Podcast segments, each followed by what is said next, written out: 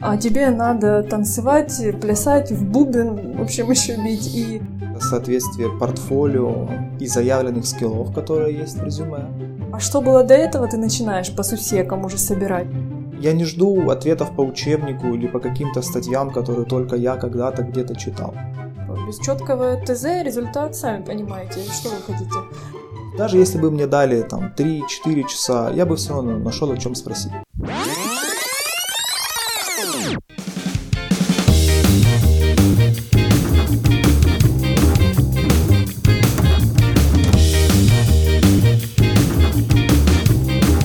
Привет, друзья! Меня зовут Юля. Напоминаю вам, что в первом сезоне этого подкаста я беседую со своими коллегами на две близкие им темы. В каждом выпуске у нас новый гость. И сегодня это Сергей Попов, senior experience дизайнер и по совместительству менеджер. Как раз задача Сергея – управлять грамотно дизайнерами, их производительностью, развитием и квалификацией. Сам Сергей – мастер на все руки и, как мне кажется, бог тайм-менеджмента. Потому что он один из немногих, кто умудрился совмещать несколько ролей – people менеджера, job интервьюера и при этом оставаться талантливым experience дизайнером. Самое интересное, что все это он успевает за 8-часовой рабочий день и не терпит переработки. Сегодня Сережа поделится с нами секретами и лайфхаками проведения job-интервью, как человек, который сидит по ту сторону стола, а также отсыпет нам немножко менеджерского опыта. А, Сережа, привет! Привет. Поздоровайся, пожалуйста, и расскажи чуть-чуть о себе.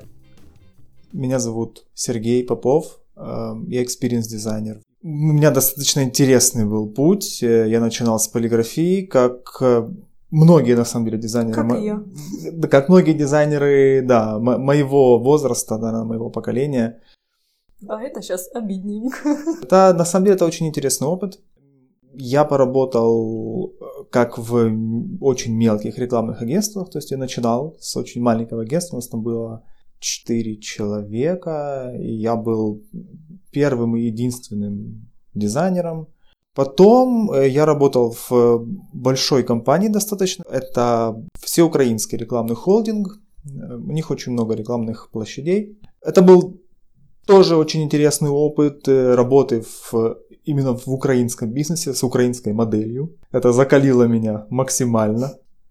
Вот, но потом, да, через несколько лет я, собственно говоря, пришел в IT и с тех пор двигался и вот нашел себя в experience дизайне и продолжаю этим заниматься и планирую продолжать. Ну, я бы хотела сразу обозначить тебя как уникального гостя в программе, потому что ты, по сути, участвуешь в, во всем профессиональном лайфсайкле дизайнера.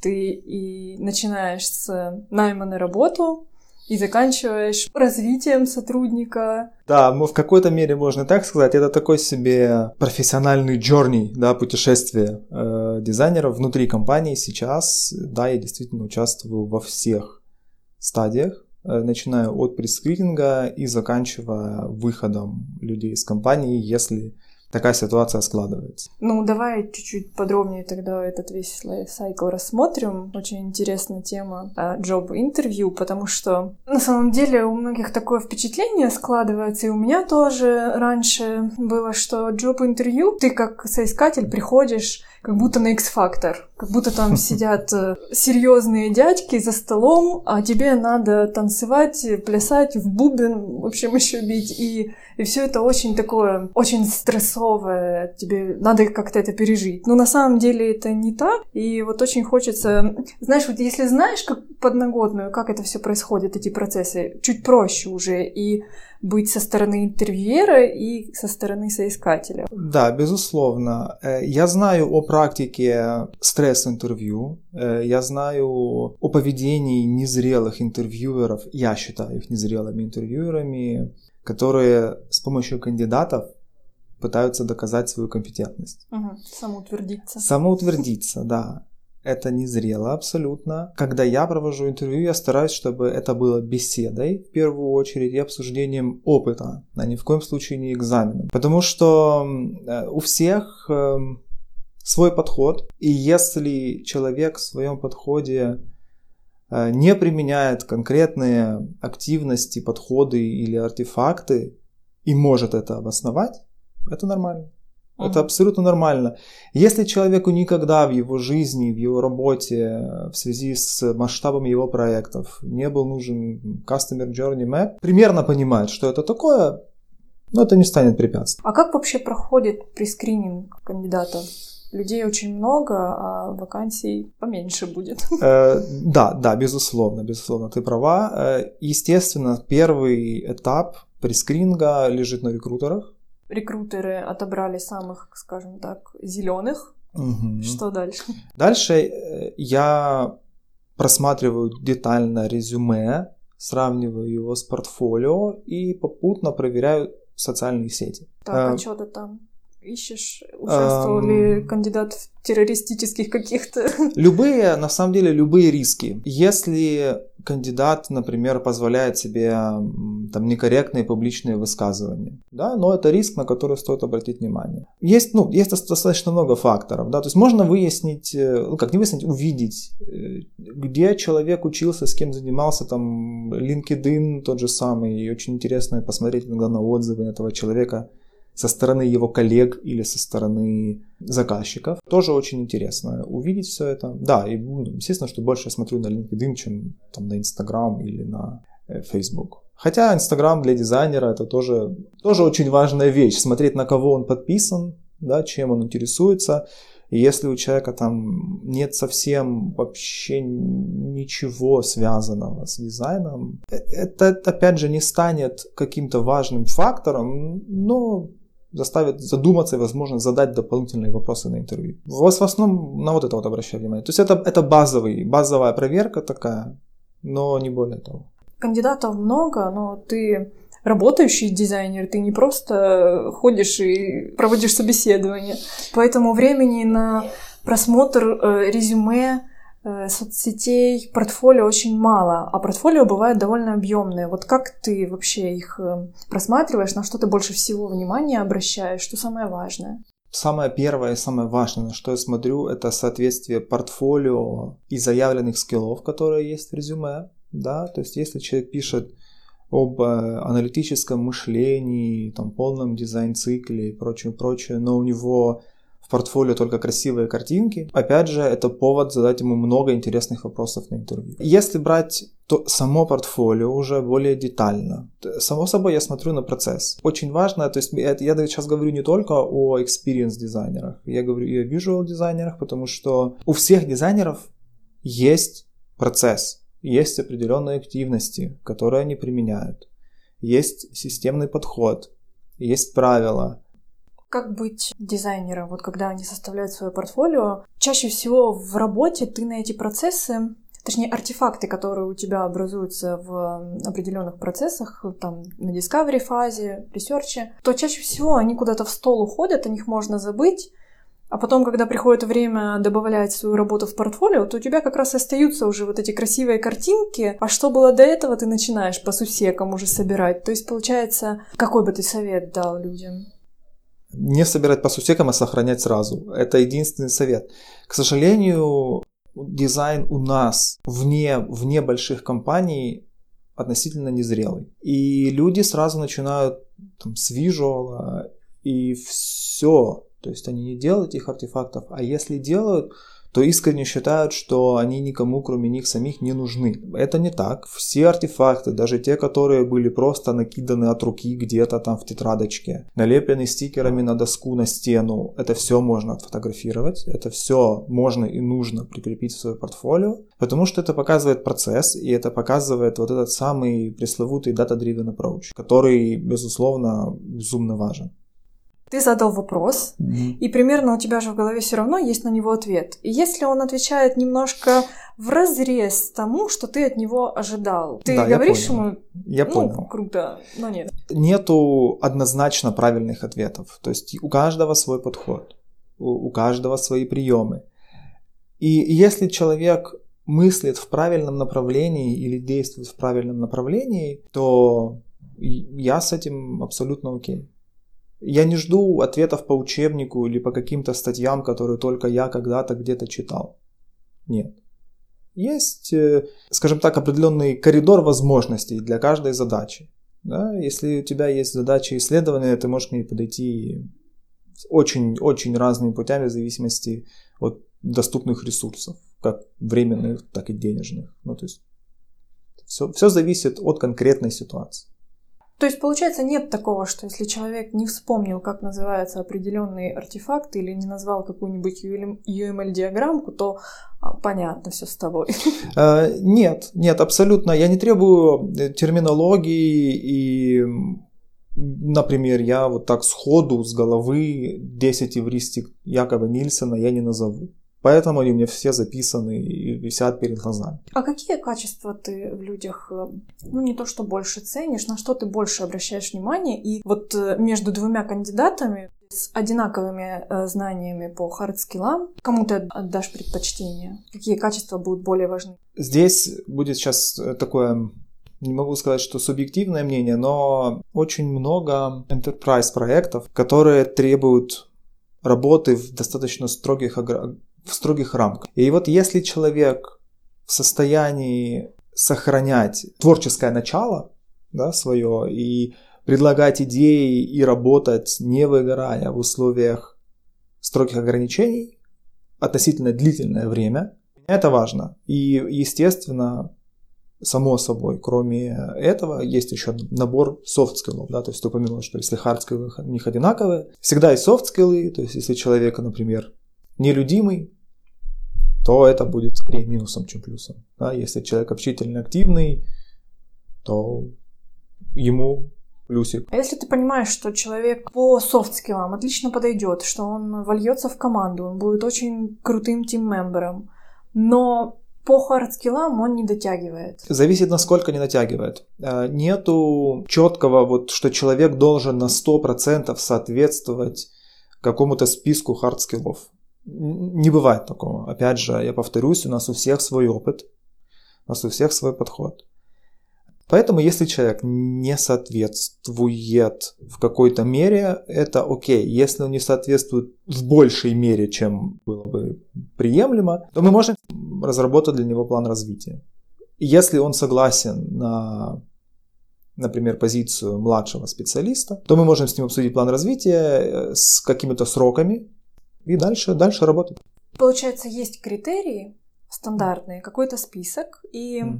каждый кандидат оценивается в соответствии, Относи... этим... да, да, соответствии с этими критериями. Но если он в чем-то не дотягивает, то это не так, что так, здесь вычеркиваем, здесь плюс, здесь минус, все равно человека можно индивидуально вот как бы подстроить mm.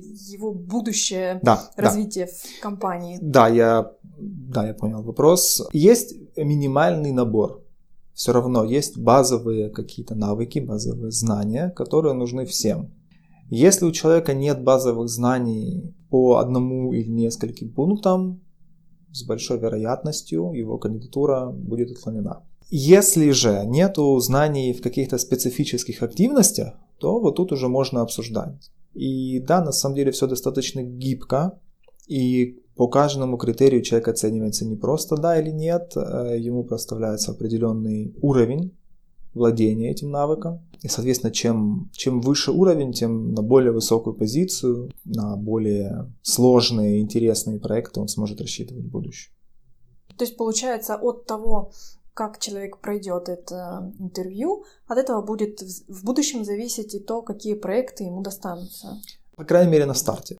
Все учатся, все развиваются постоянно, но мы все приходим, опять же, с каким-то багажом. А еще вот есть такой консерн у многих, и некоторые кандидаты даже отказываются приходить на собеседование, где есть тестовое задание. Почему? Я и так к вам прихожу, я и так свое время уделяю, еще я буду вот это вот... Э, вы не можете меня оценить без него? Просто нужно ли? Нужно. Я сам одно время исповедовал, скажем так, такое же мировоззрение, да, что тестовое задание, не-не-не, я не буду делать, это как бы экстра усилие, у меня и так есть чем заняться. Я задаю на интервью достаточно большое количество вопросов. Те полтора часа, которые мы беседуем с кандидатом, этого недостаточно. То есть даже если бы мне дали там 3-4 часа, я бы все равно нашел о чем спросить. Но 3-4 часа это нереально. Во-первых, это выматывает кандидата полностью. Во-вторых, у меня тоже есть другая работа, которую мне тоже нужно делать. И как бы никто, никто из этого ничего хорошего не получит. Э, поэтому у нас есть полтора часа, где мы как бы спрашиваем о основных каких-то вещах, основополагающих, э, либо же уточняем те вопросы, которые нам были не ясны из резюме или портфолио. И потом в тестовом задании мы видим, как сам кандидат работает, потому что в портфолио я неоднократно встречал командные работы, где непонятно, какую роль конкретно выполнял этот кандидат. И когда он выполняет тестовое задание, уже сразу виден его подход, насколько он вовлечен, насколько он ответственен, насколько комплексно подходит к решению задачи. Это вообще как бы хорошая практика. По итогу интервью и по тестовому заданию потом выдавать э, кандидату рекомендации. А я и сама часто сталкивалась эм, с такой особенностью тестового задания, что оно написано буквально в три строчки, кажется, что это на коленке, и ты думаешь, ну, а, а как я это сделаю? Ну, типа, без четкого ТЗ результат, сами понимаете, что вы хотите. Это намеренно так? Да, это не техническое задание. Э, в этом как бы основная, основная особенность. Дает пространство для маневра. И, собственно говоря, и позволяет оценить вовлеченность кандидата, его заинтересованность позицией. Соответственно, да, некоторые люди, как, как я уже говорил, начиная сразу с визуала, присылают там, 3-4 скрина, все, они считают, что задание выполнено. На самом деле это не так, потому что зачастую их решение не работает. А я еще, знаешь, думала, вот мне дают такое задание, и, наверное, они ожидают, что я сейчас начну уточнять, что я буду расширять и показывать свои, свое умение работы с требованиями, с э, прояснением. Да, отчасти, и это тоже. Э, я не скажу, что вот это прямо ожидается на 100% от всех кандидатов, но это было бы очень неплохим дополнением, скажем так выяснение дополнительных требований, если таковые имеются. А что делать человеку вообще? Вот как готовиться к интервью тогда, если ты говоришь, что нужно теория не настолько важна. Ну, то есть все, книжки можно не штудировать, все термины из статей можно не выписывать, но как-то же к нему все равно нужно готовиться. Вряд ли, если ты пришел, тебе позвали с утра на собеседование, вечером ты, а, я мимо проходил, зайду. Ну, на самом деле, сильно зависит от того, насколько часто вы ходите на собеседование. Если у вас 20 подряд, то результат будет, возможно, вполне неплохим. Как готовиться? В первую очередь, собрать мысли в кучу, вспомнить все то, чем вы занимались в последнее время. Да, важна на самом деле любая мелочь, вообще любая мелочь. Вот, вот то, что мы говорили раньше, вы делали как, какую-то диаграмму или флоу-чарт, которую потом положили в стол и никому не показывали. Портфолио у вас ее нет, и никто не знает, что вы умеете это делать. Соответственно, это не, не пойдет в набор ваших навыков. Об этом даже, возможно, не спросят, если вы не упомянете отдельно. Поэтому, да, все вот такие мелочи нужно обязательно э, помнить, держать в голове и показывать, показывать и рассказывать да, обо всем процессе. И, естественно, нужно быть готовым отвечать на вопросы по портфолио. Потому что каждое решение в каждом продукте должно быть аргументировано. Если вас спрашивают, а как вы решали вот это или почему здесь вот так, Ответ должен быть на все. Вот у меня сравнение это вызывает как свидание. Вот встречается компания и кандидат, присматриваются, задают какие-то вопросы, ну и потом составляют уже мнение и, один, и одна сторона, и вторая. Да, да, в каком-то роде ты, безусловно, права, потому что это не только компания выбирает сотрудника или сотрудник выбирает компанию, это действительно взаимовыгодное сотрудничество. Давай представим этого кандидата, который успешно прошел собеседование. В результате этой беседы уже был какой-то составлен список э, по развитию согласно этим критериям. Как ты помогаешь дизайнеру дальше развиваться?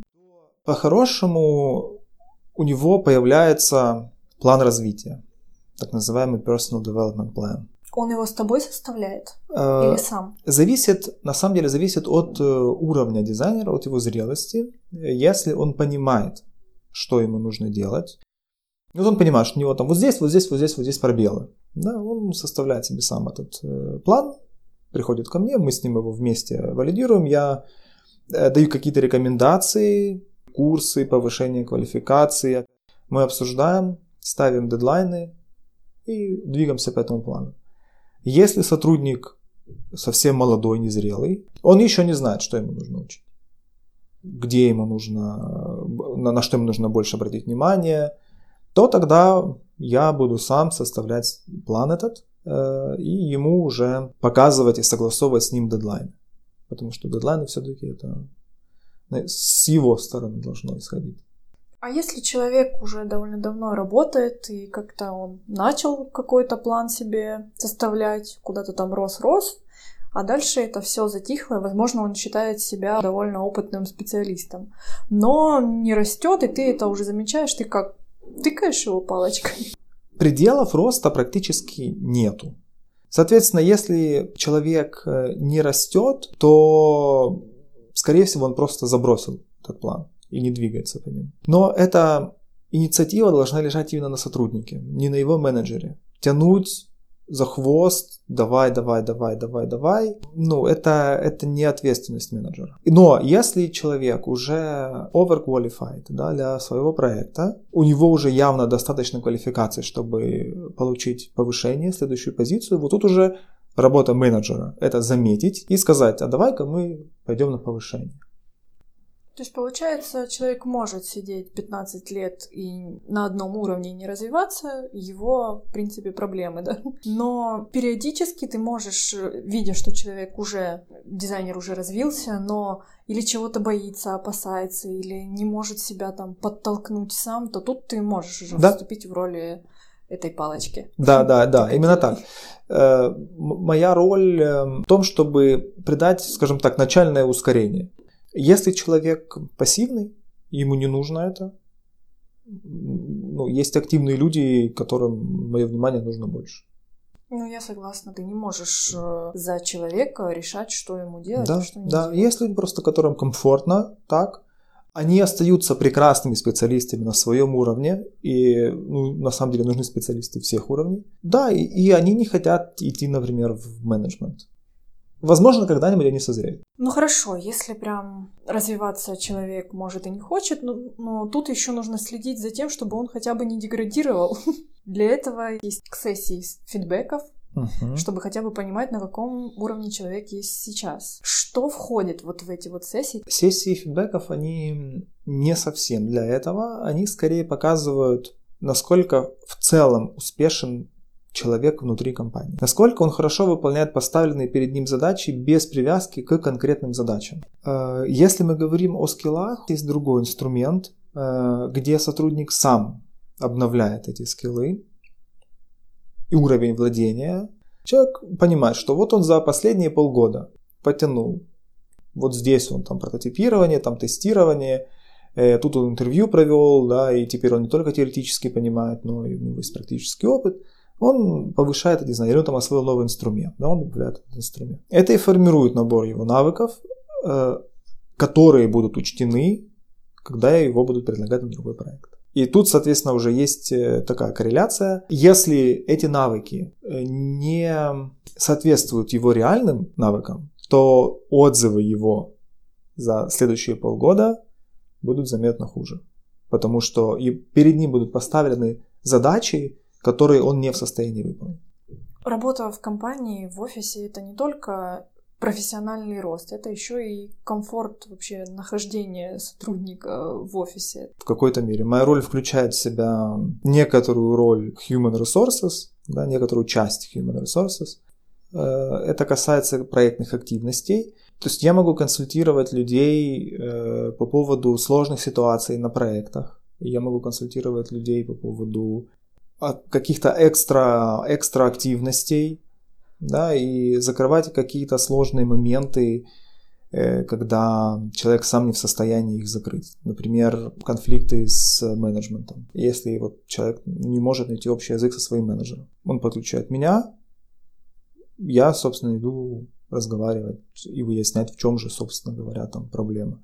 Да, естественно, мы общаемся, у нас есть э, one-to-one, мы общаемся на one-to-one, чтобы человек мог лично мне сказать о каких-то проблемах, не вынося это как бы, в общее информационное поле. Потому что ну, да, там присутствует иногда достаточно, скажем так, личная информация. А вот насчет этих э, вантуванов. Во многих компаниях, я не берусь говорить, что во всех и везде, это очень формальная такое, формальная сессия, формальный митинг, который как бы так, ну все делают, давайте и у нас такие будут. И, и чаще всего они проходят или с не совсем, не то чтобы компетентными HR, но польза от них может не быть совсем. Вот он вроде бы прошел, а вроде бы и ну, время просто потрачено. То есть как сделать вот эти one-to-one более эффективными? А, one-to-one это инструмент. Да? Можно, конечно, попытаться забить э, шуруп молотком, но эффективность будет не очень. И, как я уже говорил, это инструмент, который позволяет пообщаться с человеком лично и узнать ту информацию, которую он не готов выносить наружу, да, которую он не скажет при других людях. Кроме этого, это более такая, знаешь, эм, личная, интимная, что ли, обстановка, которая располагает к тому, чтобы поделиться подобной информацией. Кроме этого, можно увидеть реакцию человека на какие-то обстоятельства или ситуации, которые возникли, и дополнительными наводящими вопросами да, получить все-таки информацию, почему или вообще что происходит, и потом уже почему это происходит. То, что никогда в жизни этим человеком не будет сказано в групповой беседе.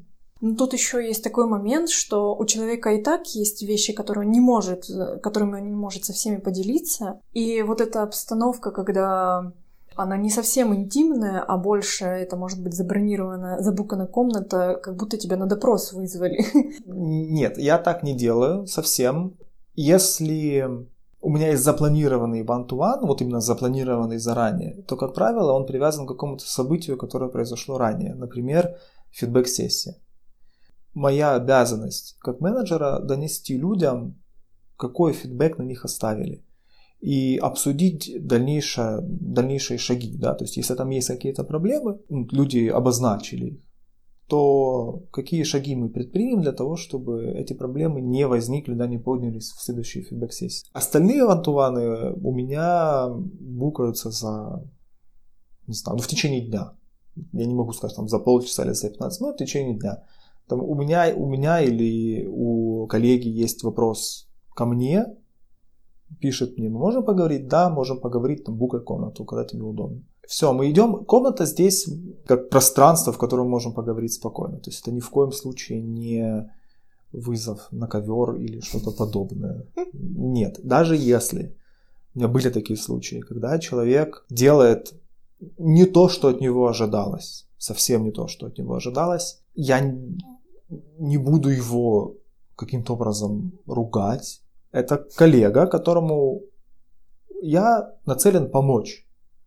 Если у человека есть э, какая-то проблема, мы всегда можем ее решить. Если у человека не хватает каких-то навыков, да, мы эти навыки можем подтянуть, там, построить там тоже development план, если это hard skill, если soft skills, э, на какой-то тренинг, да, и отчасти моя роль донести, что этот тренинг это не наказание, это возможность развития и избежания подобных ситуаций в будущем.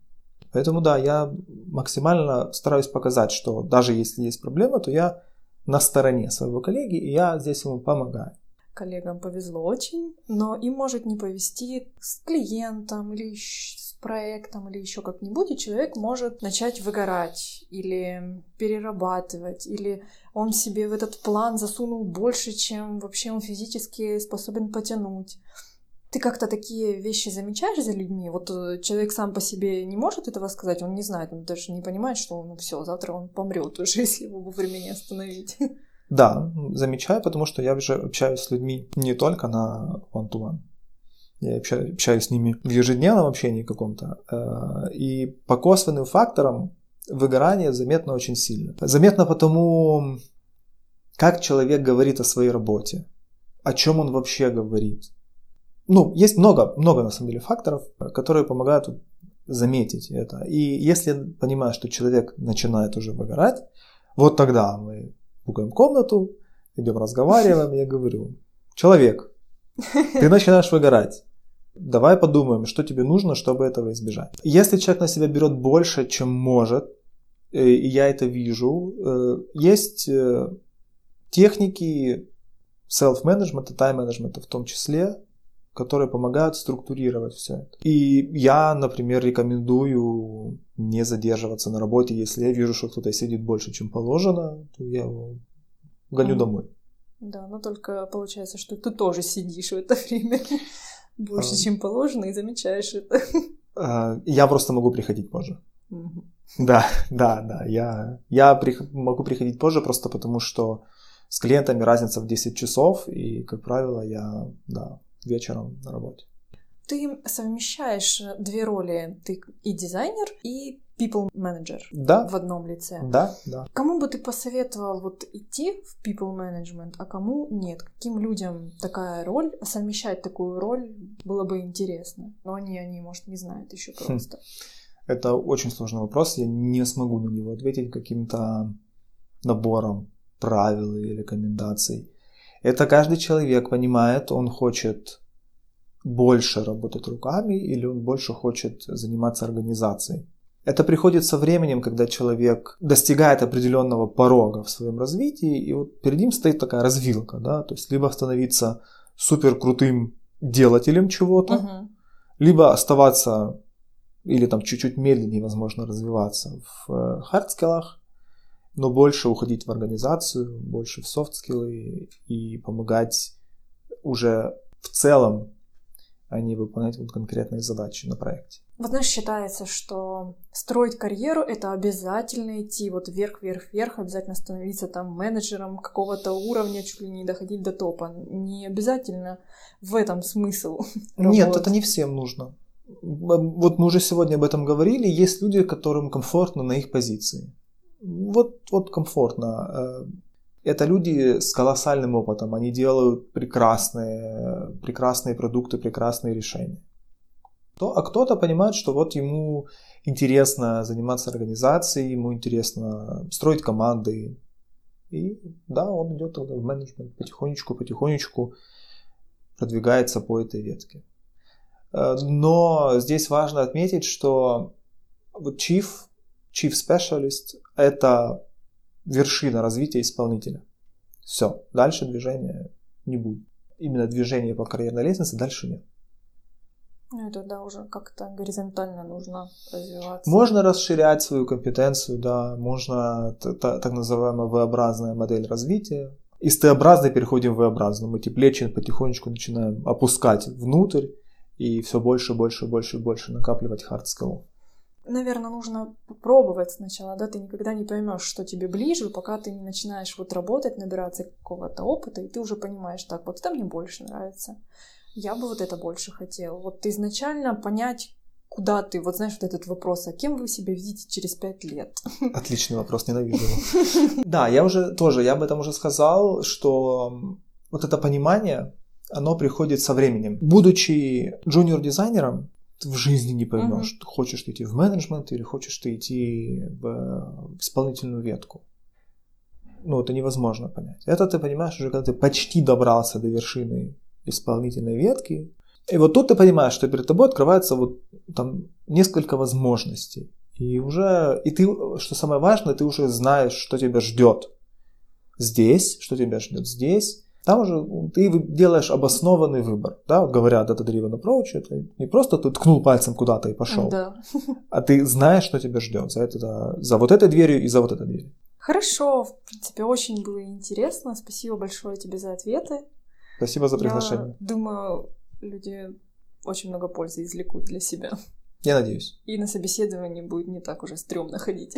Это на самом деле вообще не страшно. И если толковый интервьюер, зрелый, то это на самом деле приятно проведенное время. Еще и почерпнешь, может быть, что-то да, интересное. Да, да, да. И такой тебе план, коротенький план развития еще выдам. Ну, спасибо тебе большое. Э, возможно, еще до встречи.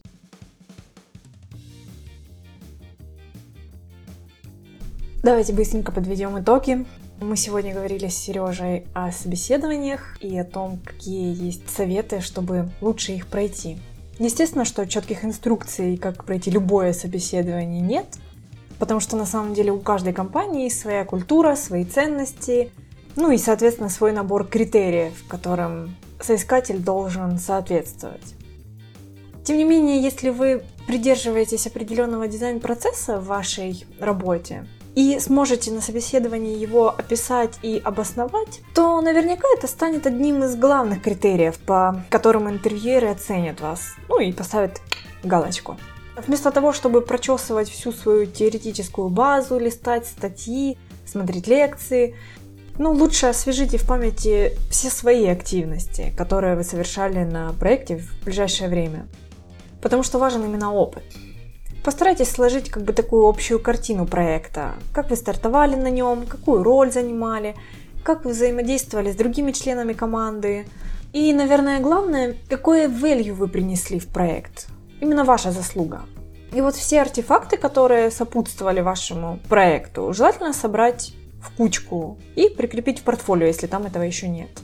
Хорошие интервьюеры спросят вас обо всех процессах и активностях, но даже они могут что-то упустить, и если вы сами не скажете, то о ваших умениях, достижениях никто так и не узнает. И вот тут такая вещь, дизайнеров с примерно одинаковыми знаниями сложно оценить и выбрать кого-то одного, особенно когда кандидатов уже очень много проинтервьюировано.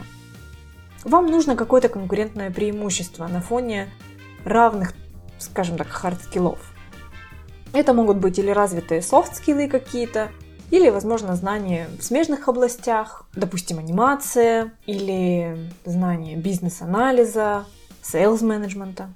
И еще пару моментов от меня, так как я тоже беру участие в собеседованиях и заметила, что часто выделяет кандидатов на фоне других умение кратко и емко отвечать на вопросы, не растекаясь. Есть крутая техника, называется STAR – я ссылку прикреплю в описании, не буду сейчас вдаваться в подробности. Попробуйте исследовать, когда рассказываете какие-то истории или примеры из вашего опыта. Ну и если вы уже работаете и собеседование для вас не актуально сейчас, но актуально дальнейшее развитие как специалиста, то неплохой идеей будет введение новой роли в вашей компании, в вашей команде, если такого еще нет. Я говорю о менеджере, title профессии может быть любой. Так вот, этот менеджер может вам помочь с планом развития, гораздо лучше, чем HR, потому что у него будут знания и опыт непосредственно в дизайне.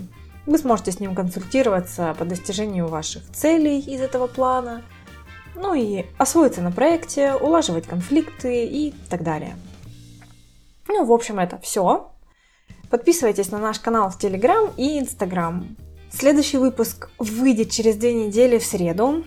У нас будет новая гостья, которая поделится своим experience ом, как она ездила в США на проведение юзабилити-тестирования. Я очень жду вас, обещаю много интересностей, а пока, пока! thank you